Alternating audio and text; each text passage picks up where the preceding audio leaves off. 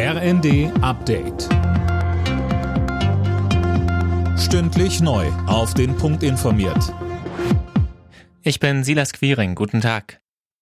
Wie kommt man bei den drängenden Fragen auf einen Nenner? Darüber spricht die Bundesregierung heute und morgen auf Schloss Meseberg nördlich von Berlin. Es geht um die Energieversorgung, die nationale Sicherheit und um weitere Entlastungen.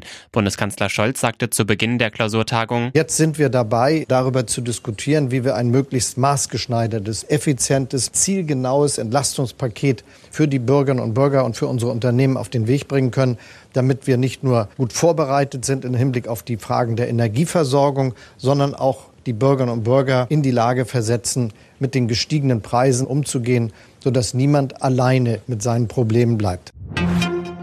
Auch der Deutsche Städte- und Gemeindebund fordert, dass die Bundesregierung die Menschen zügig weiter entlasten muss. Hauptgeschäftsführer Landsberg plädierte in der Rheinischen Post vor allem für zielgerichtete Maßnahmen für Haushalte mit mittleren und geringen Einkommen.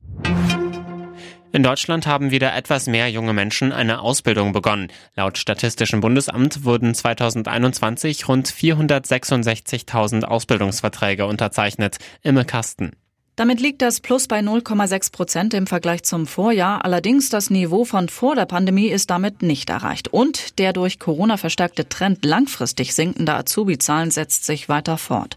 Die häufigsten Ausbildungsberufe waren 2021 übrigens Kaufmann bzw. Frau im Einzelhandel, Kaufleute für Büromanagement, Verkäufer, Kraftfahrzeugmechatroniker und medizinische Fachangestellte. Über 160.000 Kinder aus der Ukraine gehen inzwischen in Deutschland zur Schule. Das hat die Kultusministerkonferenz erklärt. Die Zahl dürfte in den nächsten Wochen noch steigen, weil einige Länder wegen der Sommerferien noch keine aktuellen Zahlen gemeldet haben. Alle Nachrichten auf rnd.de